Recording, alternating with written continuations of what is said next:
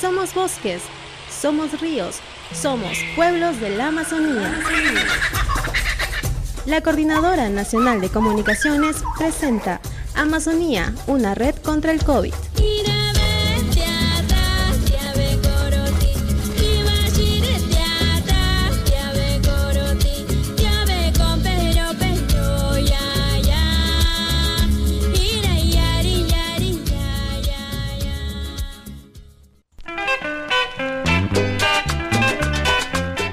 Saludos con quienes se conectan a este espacio radial. Esto es Amazonía, una red contra el COVID, programa de la Coordinadora Nacional de Comunicaciones. Les recordamos que aquí les contamos la actualidad, las experiencias y también las iniciativas surgidas desde diferentes sectores de nuestra Amazonía en el marco del contexto de emergencia sanitaria por COVID-19 que viven el Perú y el mundo. Mi nombre es Oscar Telles y para mí es un privilegio acompañarlos durante los próximos minutos. Bienvenidos.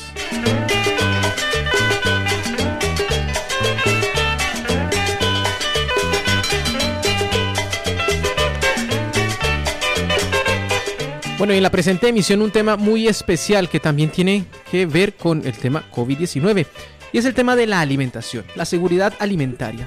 Siempre nos han dicho las autoridades en salud durante todo el tema de la pandemia que una buena alimentación pues recae en un buen sistema inmunológico y por ende en una buena defensa que tendría el cuerpo contra el COVID-19. También el tema de una buena alimentación va ligado a otros factores que pueden pues eh, complicar la situación de un paciente COVID-19 como lo son la diabetes, eh, también como lo es eh, la obesidad y por supuesto la desnutrición. Son temas que hay que abordar y por supuesto la seguridad alimentaria entra a jugar un papel muy importante. Pero bueno, vamos a verlos de diferentes perspectivas. Podemos empezar a decir que la seguridad alimentaria va ligada a otro tema y es el medio ambiente. Por ello, vamos a empezar con un informe que nos envían nuestros colegas de Radio Marañón, un informe sobre tala ilegal en la región Amazonas. Lo comparte nuestra amiga María Luisa Álvarez. Vamos a escucharlo y en unos momentos venimos con el análisis. Van a saber por qué medio ambiente y también seguridad alimentaria están ligados de una u otra forma. Adelante, María Luisa. Hubo la detención de madera topa que han salido de acá de parte baja llevando este eh, para, para llevar a Ecuador este, todos los falseros han sido detenidos en, Soledad para todas las comunidades de Bajo Santiago, Alto Itupis, Nueva Jerusalén, Camirinta, Fortaleza, Guayabal, Chebonú, que a partir del día 30 de noviembre, 30 de noviembre, eh, totalmente deben de dejar de cortar topas que están vendiendo a los hermanos ecuatorianos. De esta manera, el líder y autoridad One Piece Bernabé Impis Miño, de Río Santiago en la provincia de Condorcanqui, región Amazonas, alertaba a sus hermanos indígenas a no seguir vendiendo madera a traficantes del Ecuador que promovían esta práctica ilegal en nuestra Amazonía. La nación One Piece, ubicada entre las regiones Loreto y Amazonas, viene denunciando de manera constante que ciudadanos ecuatorianos vienen saqueando la madera procedente de los bosques de la cuenca del río Santiago. Según informan, en la región Amazonas, los ecuatorianos ingresan por el río Santiago, por la frontera donde se ubica el puesto militar Cahuide, sin ningún tipo de control, y por la misma ruta salen con grandes botes llenos de madera.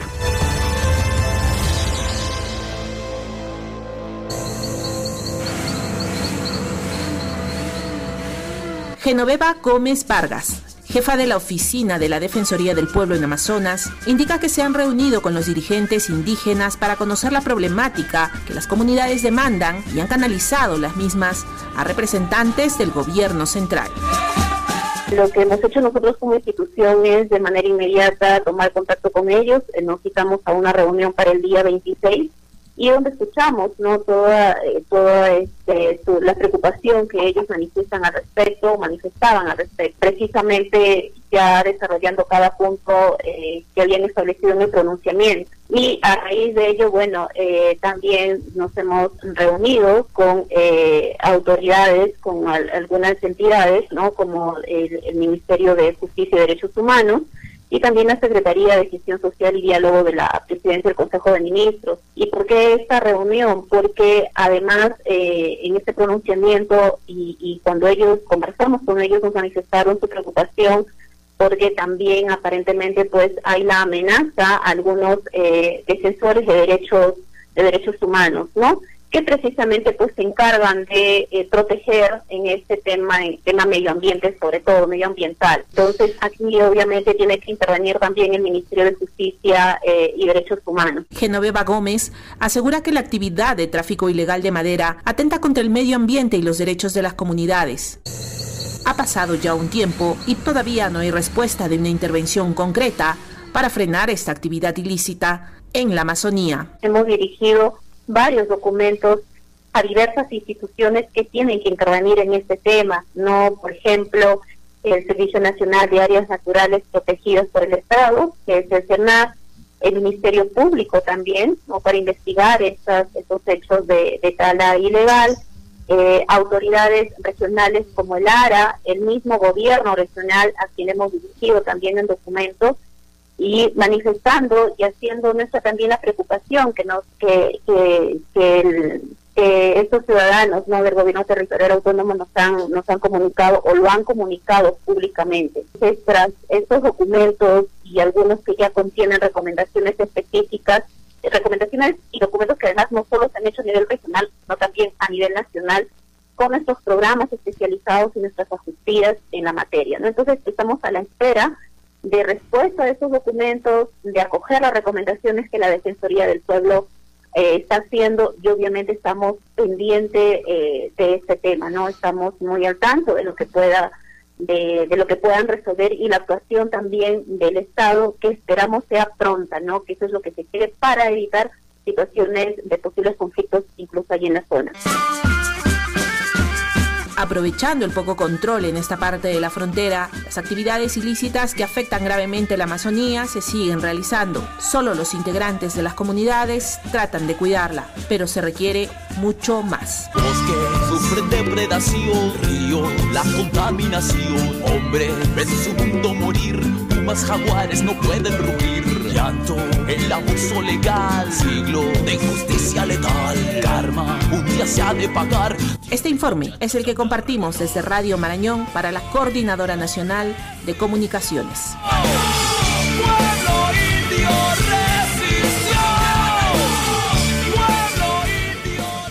Muchas gracias María Luisa y nuestros colegas de Radio Marañón. El cuidado del medio ambiente sigue siendo fundamental y sigue, un sigue siendo un punto a tener en cuenta para hablar de seguridad alimentaria. Amazonía, una red contra el COVID, pudo conversar con el ingeniero agropecuario y especialista en la materia, Luis Tenazoa. Él nos reafirma que es el cuidado del medio ambiente uno de los puntos de partida para hablar de una buena seguridad alimentaria, una seguridad alimentaria que necesita nuestra selva con tantos índices de anemia, con tantos índices de desnutrición, bueno, y con tantos índices en el último tiempo de diabetes. Son las declaraciones a continuación que escucharemos. Luis Tenazoa se refirió de la siguiente forma a esa relación entre seguridad alimentaria y medio ambiente. Atención. Hay que centrar la mirada y darnos cuenta que nuestras autoridades regionales y locales pues deben hacer proyectos que ayuden a las familias, huertos familiares para consumo y también para venta. ¿Por qué no?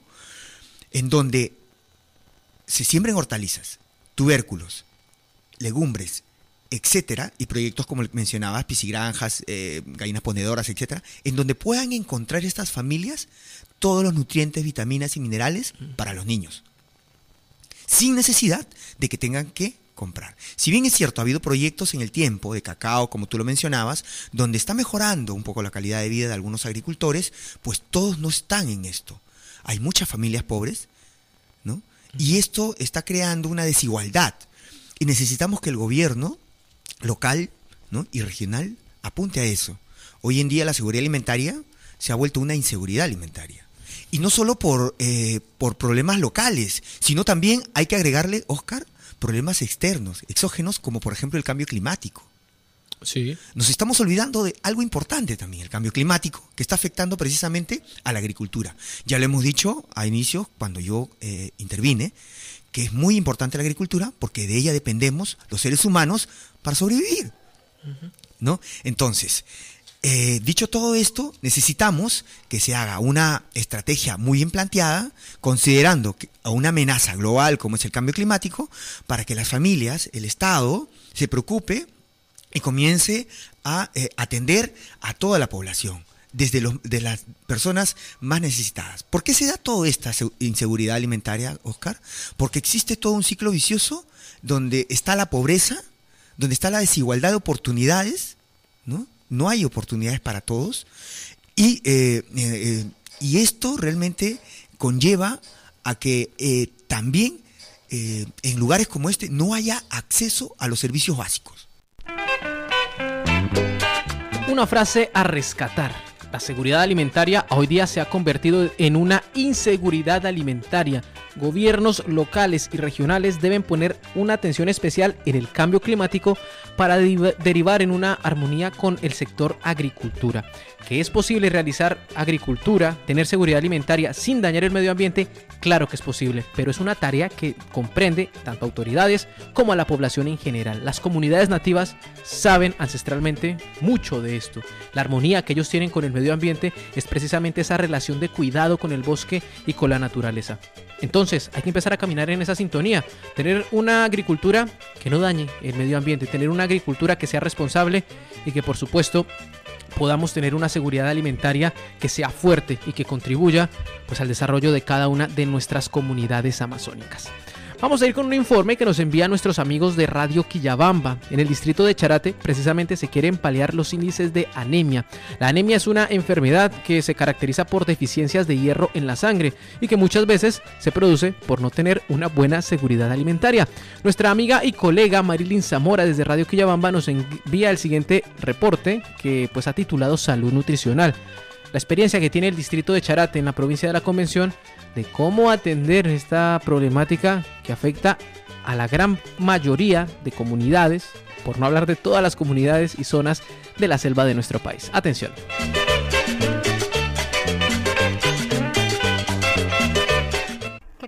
De la Coordinadora Nacional de Comunicaciones? Y desde Radio Quillabamba les informamos a través del proyecto de salud y nutrición de niños menores de 0 a 3 años de edad en la municipalidad del distrito de Charati en la provincia de la Convención Cusco espera bajar el alto índice de casos de anemia que se registran actualmente. En estas semanas, 3 toneladas de alimentos fueron distribuidos a madres que tienen niños de 0 a 3 años de edad. Alimentos que consisten en el hígado de pollo y sangrecita de eh, cerdo, lo que contribuiría a un buen desarrollo físico y mental de dichos menores. El gerente de Desarrollo Social y Servicios de la Municipalidad Distrital, Orlando Guaracha Díaz, nos explica en qué consiste esta meta 4 de este importante proyecto de desarrollo y salud nutricional. Meta 4 acoge a niños menores de 3 años y madres gestantes que es eh, un grupo etario y las madres gestantes donde deben de nutrirse con bastante hierro, eh, complementando con estos alimentos que tenemos acá. Y la variación para que puedan ver y analizar, ¿no? que no solamente se puede eh, saturar a un niño de una manera de alimentar, sino hay varias formas y, maneras de poder distraer estos ingredientes para poder nosotros este, favorecer su nutrición. Como el profesional técnico y enfermeros y médicos que tenemos, se hace un seguimiento, el cumplimiento a esta actividad. Y en ello estamos garantizando, donde estamos atendiendo a todos sus niños y madres gestantes con estos productos. Yo creo que es una manera efectiva de poder controlar. Lo, lo bueno de este trabajo es pues un trabajo progresivo, un progresivo en desarrollo humano, en donde el trabajo se va a ver de acá de un tiempo adelante y tenemos la paciencia suficiente de poder esperar estos logros pues de acá a tres años, cinco años se va a ver si y eso va a dar razón todo el esfuerzo que hace la municipalidad mediante para poder nosotros cumplir nuestras metas con, con nuestros objetivos en Meta 4 ¿no? y así articulados también con TINCU y regional que es, un, es una actividad eh, que está en favor a la desnutrición en donde también tenemos eh, compromisos que cumplir a diciembre hay compromisos, nosotros estamos garantizando el cumplimiento para poder eh, tener otros fondos concursables en donde va a favorecer a este grupo etario. El trabajo se ha venido realizando a través de un equipo de profesionales entre médicos, enfermeras, nutricionistas, quienes vienen desarrollando el trabajo de monitoreo de los menores de edad y ver cuán importante es la alimentación rica en hierro para evitar los índices de anemia que los últimos años se han registrado en un considerable aumento en dicho distrito. Escuchamos las declaraciones de la licenciada Evelyn Mamani, nutricionista y a cargo del proyecto de esta Meta 4. Eh, en esta oportunidad estamos entregando alimentos ricos en hierro, que consiste en sangrecita envasada, precocida, e hígado de pollo igual precocido, ¿no? La idea es que las mamitas puedan incluir esos alimentos en la alimentación diaria de sus niños, en las preparaciones que ellas pueden hacer de forma común, ¿no? Por ejemplo, un estofado de pollo, en lugar del pollo pueden utilizar este higadito en un saltado de res, en lugar de la carne de res, pueden usar esa sangrecita también, ¿no? Y como han visto, hemos hecho, han preparado aquí nuestros actores sociales que son nuestros aliados, son personas de la localidad, que ellas vienen haciendo visitas domiciliarias. Ellos también este, han preparado esos alimentos como la torta de sangrecita, las torrejas de sangrecita, el estofado de higadito, manjar de sangrecita, que son alimentos que nosotros deberíamos incluir de forma diaria en la alimentación de nuestros niños, para lo que es la prevención de la anemia. Eh, mamita, ¿cómo estás? Muy buenos días. Muy buenos días, tengo ustedes. El trabajo se viene desarrollando a través de actores sociales que son miembros de la misma comunidad a quienes se les ha seleccionado y escucharemos los testimonios de dos de los actores sociales que eh, han venido realizando la preparación de los alimentos que luego han sido compartidos con las madres de familia para que puedan también ellas prepararlas en sus hogares. Aide Aranzábal y Johan Quispe nos cuentan. Aide Aranzábal, soy agente social. Ahora hemos traído, por ejemplo, lo hemos preparado lo que es torrejitas de verdura, como cualquier en cualquier lugar que lo prepara una mamá, ¿no? Las torrejitas de verdura. A eso se incrementa lo que es la sangrecita. Esto hay que abrirlo y darle un enjuague, ¿no? Un lavado. Y eso hacerlo hervir con agua, agregarle canela, clavo de olor. ¿Ya para qué? Para que también tenga, acoja, ¿no? Eh, hay un gusto agradable. Solo eso lo retiras de la olla, entonces empiezas a picarlo, lo incrementas a las verduras. Eso lo haces una torreja, lo fríes en la sartén. Nosotros nuestro trabajo es de incentivar lo que es el consumo de la sangrecita. ¿Para qué? Para poder ser el agente paliativo contra la anemia. Mi nombre es Johan.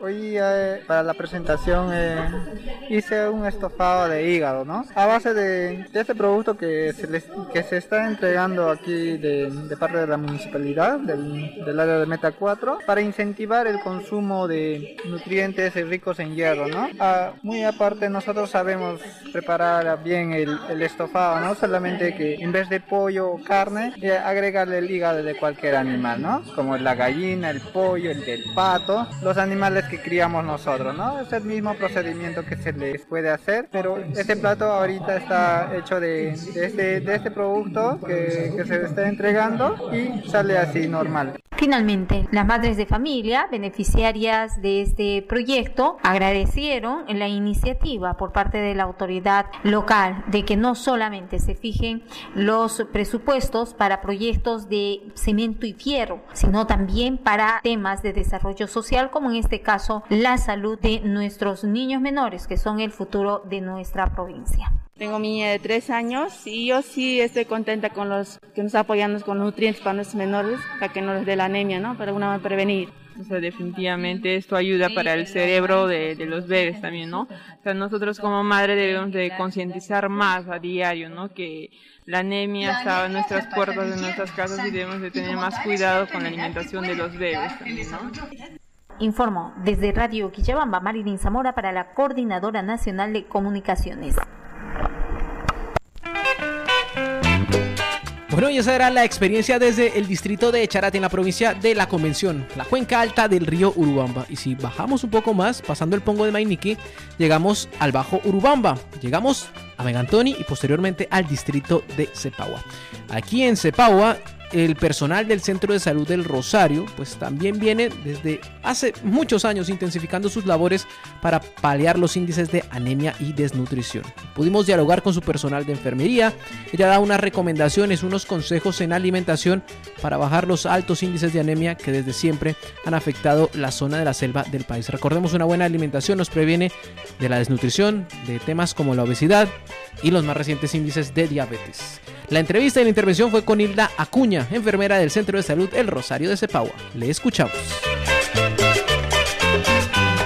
Los factores son desde la gestación.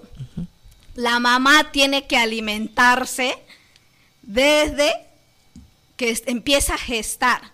Mamá con mamá, a veces la mamá sale con anemia y el, y el, y el niño también sale con anemia, ¿no? Por eso se les invoca a las madres gestantes que tienen que alimentarse bien. ¿Qué es lo que tienen que hacer? Las mamás gestantes comen cuatro veces, tres segundos y más pescados. Lo que en esta zona abunda pescados. a veces me dicen, licenciada, pero no llega también a veces pescado, pero abunda lo que es pescados, carnes rojas, como decir las sangrecitas, el hígado. Eso va a hacer que las mamás este, estén bien nutridas y siempre las gestantes vayan a su control con la obstetra para que pueda este, tener un producto sano. Mamá con anemia y por seguro a veces el niño también está con anemia, ¿no? Entonces se les recomienda a las mamás que tienen que recibir su una dar una buena alimentación, lo que es este ir a sus controles de gestación y este tomar ellos también toman su ácido fólico, ¿no? Para ser mamá se tienen que preparar. Que lo que es también en desnutrición también estamos este, disminuyendo, disminuyendo. El factor principal es la falta a veces de economía o la falta de productos, de productos este, en, la, en la zona que son este, las, las menestras. La anemia, el niño comienza con anemia y a partir de eso empieza a desnutrirse. Entonces, como veremos como usted dice, acá hay este, todos esos alimentos, pero algunos no lo están, este, no lo están sembrando. Bueno, y la conclusión es la siguiente. Podemos tener un muy buen cuidado del medio ambiente, pasar a una agricultura sostenible, la selva también se ha pensado que es una tierra muchas veces pobre para la agricultura, pero no, nos hemos dado cuenta que verduras, menestra, la crianza de aves menores, la crianza de todo tipo de animales pueden empezar a paliar todos estos problemas que tienen que ver con la alimentación. Necesitamos que esa inseguridad alimentaria se vuelva una seguridad alimentaria siempre respetando el medio ambiente. Todo esto conlleva a que a tener un sistema inmunológico fuerte, a estar siempre preparados para otro tipo de enfermedades, ¿no? Hoy día es la pandemia del COVID-19, no sabemos qué será mañana, pero una buena alimentación nos ayuda contra cada uno de estos virus. Con eso llegamos a la parte final de Amazonía, una red contra el COVID. Recordemos que este fue un programa de la Coordinadora Nacional de Comunicaciones. Mi nombre es Oscar Telles y para mí fue un placer haberles acompañado durante estos minutos. Nos escuchamos en una próxima emisión. Hasta siempre y muchísimas gracias.